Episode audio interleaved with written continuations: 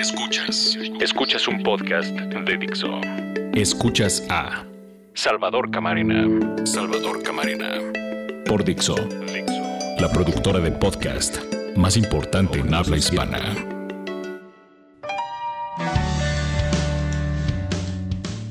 Bienvenidos a Orden de Información. Soy Salvador Camarena y me da mucho gusto saludarlos como cada semana en nuestra cita aquí a través de la plataforma Dixo.com en este podcast que como ustedes saben lleva como nombre Orden de Información. Aquí se revisa el acontecer informativo. Aquí nos planteamos cómo podrían ser o deberían ser las coberturas periodísticas. Aquí discutimos y ordenamos la información. Eh, estoy grabando esto el día martes 12 del día, exactamente 11.58 am. Y esta mañana en el periódico Reforma leí uno de los párrafos más reveladores de la distancia que existe entre el deber ser y la realidad de una nota periodística sobre un evento informativo terrible, macabro, lamentable, condenable, como lo fue el asesinato de cinco personas que ustedes, por supuesto, eh, cuyos detalles ustedes conocen muy bien, el asesinato de cinco personas el pasado día viernes en, un departamento de la colonia Narvarte, en la Ciudad de México. Este párrafo es parte de la cobertura que realiza la eh, redacción del periódico Reforma, un periódico que se supone es, antes que nada, moderno, se supone que es liberal, se supone que está a favor de los valores convencionales, decir, los que están amparados por los derechos humanos y por las leyes vigentes? Bueno, déjenme, permítanme leerles este párrafo.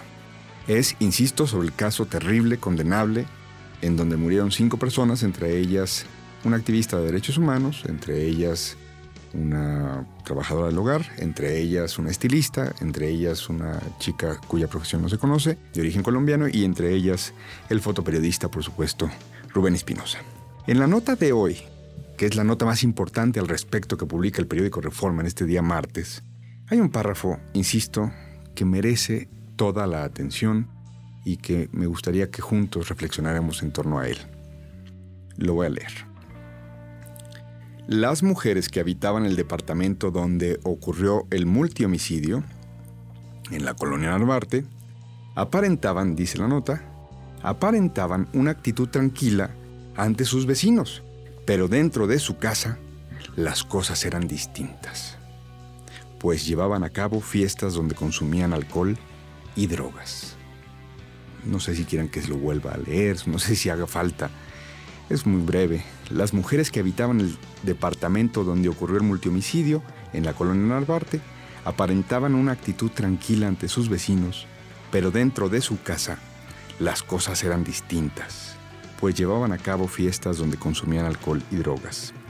Déjenme adelantarles que además de este párrafo, describen por ahí que algún vecino se quejó alguna ocasión de olor a marihuana. Bueno, yo creo que yo aspiro a que la gente me vea así, a que mis vecinos me vean así, que digan, ese vecino, en la convivencia cotidiana con otros vecinos o con otros habitantes del condominio, o con otros ciudadanos de la colonia o con otras personas en general, tenía una actitud tranquila, una actitud respetuosa, supongo que se puede decir. Es decir, no generaba problemas a nadie. Era civilizado. Es lo que se espera de ustedes y de mí, de mí, de ustedes. No quise ponerme como el burro por delante. Cuando nos encontramos en cualquier lugar, oye, antes que nada, una actitud tranquila, de convivencia tranquila, armónica. Y luego dice, pero dentro de su casa las cosas eran distintas, pues llevaban a cabo fiestas donde consumían alcohol y drogas. No sé si estoy leyendo un folletín decimonónico de algún rancho de mi natal Jalisco, porque el tono aquí es, uy, pecado, uy, qué tipo de vida licenciosa llevaban esas personas. Estamos una vez más ante algo que no debemos tolerar, que es la victimización de la víctima. Asesinaron a cinco personas y el redactor de esto, que de hecho es una señorita, una reportera, el redactor de esto cree que se puede redactar de esta manera y los editores de esto creen que se puede redactar y publicar de esta manera. Perdón, hasta donde yo sé, el alcohol es un asunto, una sustancia legal. Y hasta donde yo sé, más o menos esto es lo que se espera de cualquiera de nosotros, que en la vida cotidiana con las demás personas llevemos una relación armoniosa y adentro de nuestra casa tenemos, digamos, la libertad de beber alcohol. Faltaba más. Y algunos, por supuesto, creemos que tenemos la libertad incluso de consumir drogas.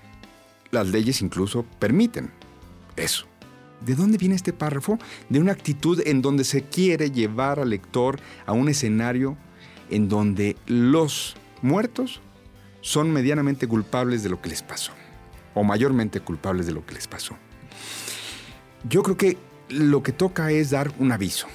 Lo que toca es, si ustedes están escuchando esto y yo lo estoy diciendo aquí en Dixo.com, en nuestro podcast semanal, si yo estoy diciendo esto, pues me gustaría abrirme de capa y avisar que trato de llevar una vida tranquila con mis vecinos y con mis conciudadanos, pero que evidentemente a veces adentro de mi casa bebo alcohol. Entonces aviso al periódico Reforma que yo también he bebido alcohol adentro de mi casa. Aviso que he estado en fiestas, he estado en varias ocasiones en fiestas en donde se ha consumido marihuana.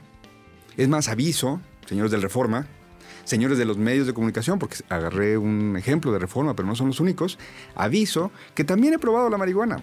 Nada más que a mí me generaba somnolencia y pues la verdad que no se me hizo nada del otro mundo, entonces nunca fui absolutamente eh, lo que podría llamarse un pacheco. Aviso que tengo amigos que son pachecos y que son de las mejores personas que conozco en el mundo. Y aviso que nunca condenaría a nadie por fumarse un cigarrillo de marihuana. O varios. O por fumar habitualmente marihuana. Aviso que he estado en fiestas en donde se ha consumido cocaína. Y aviso que alguna vez la probé. No sé si fue mi naturaleza culpígena, medio mi herencia de la cultura católica en la que fui criado, pero no, tampoco, tampoco se volvió en mí un hábito ni mucho menos. Aviso que estoy libre de drogas, sí, pero aviso que por supuesto no perdono una copita el fin de semana, o dos o tres, o lo que alguien podría considerar alcohol adentro de su casa, como dice el periódico Reforma. Aviso que adentro de mi casa hay alcohol, de varias categorías. Hay vino, hay tequila, hay mezcal, hay whisky, hay vodka. Por si alguna vez algún amigo de Reforma, que tengo todavía algunos, viene a casa, le podré ofrecer alguno que sea de su predilección. Ojalá no pida ron porque no soy especialista en rones, pero también habrá por ahí un ron que duda cabe. Y ya que estamos en esas, pues yo creo que es, es, muy importante decirle al periódico Reforma que, que pues a lo mejor una vez, hace muchos años, andando en el Estado de México, no traía el cinturón de seguridad y aviso que eh, di una mordida al policía que me detuvo porque sentí que no podía quedarme allá como estaba, llevaba a mi hijo muy pequeño, no estoy orgulloso, pero sí pasó. Y aviso que alguna vez fui a Tables durante una temporada, por cierto, con amigos del periódico Reforma. Fui a Tables. No nada más con ellos, ¿eh? fui con más gente, que duda cabe. Pero bueno, no vaya a ser que ahora a los ciudadanos comunes que tratamos de llevar una vida armónica fuera de nuestra casa y que luego nuestras actividades privadas hacemos cosas como tomar alcohol, el periódico Reforma lo encuentre como licencioso, como algo sospechoso, algo que, oh, hay que ver con sospecha estos muertos, estos cinco jóvenes asesinados, con un tiro de gracia cada uno. ¿Pero qué creen? Consumían alcohol.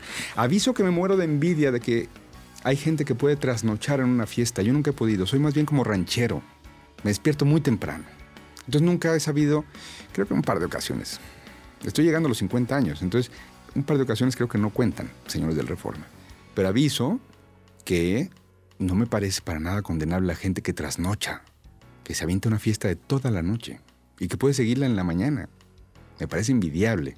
Si no pude hacerlo cuando tenía los veintitantos años, hoy lo puedo hacer menos pero nunca me pareció condenable. ¿Qué más puedo avisarles para, en cualquier eventualidad, toco madera, no digan, híjole, seguro andaba en malos pasos. Aviso, por cierto, que no tengo un dead wish, que no ando pensando en... No, no, no. Aviso que no tengo malas compañías. Tengo gente, de verdad le agradezco mucho a la gente que se deja acercar mi amistad. Son excelentes personas, casi todas, por supuesto, seguramente mucho mejor personas que yo. Pero aviso que no les pregunto si beben o no beben, si beben de buró, si beben acompañados, si sacaron una botella al mes o una a la semana, si ven pornografía o no. Yo también he visto pornografía, no voy a decir luego que, que también aviso que he visto pornografía.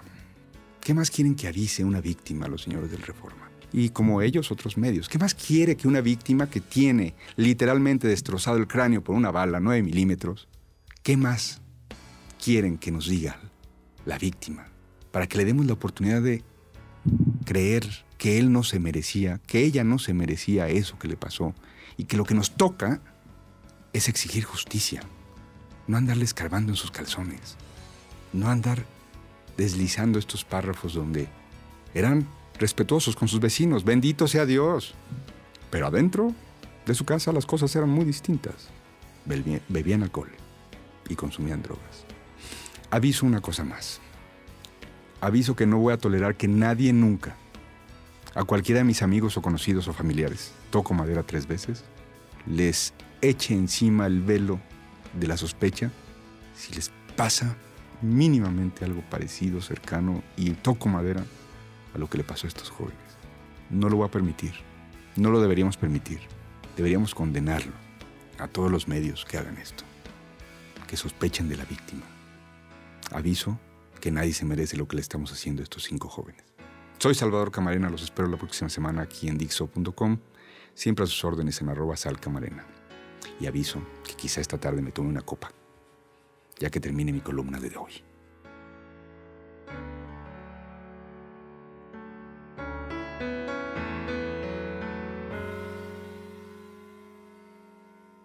Escuchaste a Salvador Camarena, un podcast más de Dixo. El diseño de audio de esta producción estuvo a cargo de Carlos Ruiz.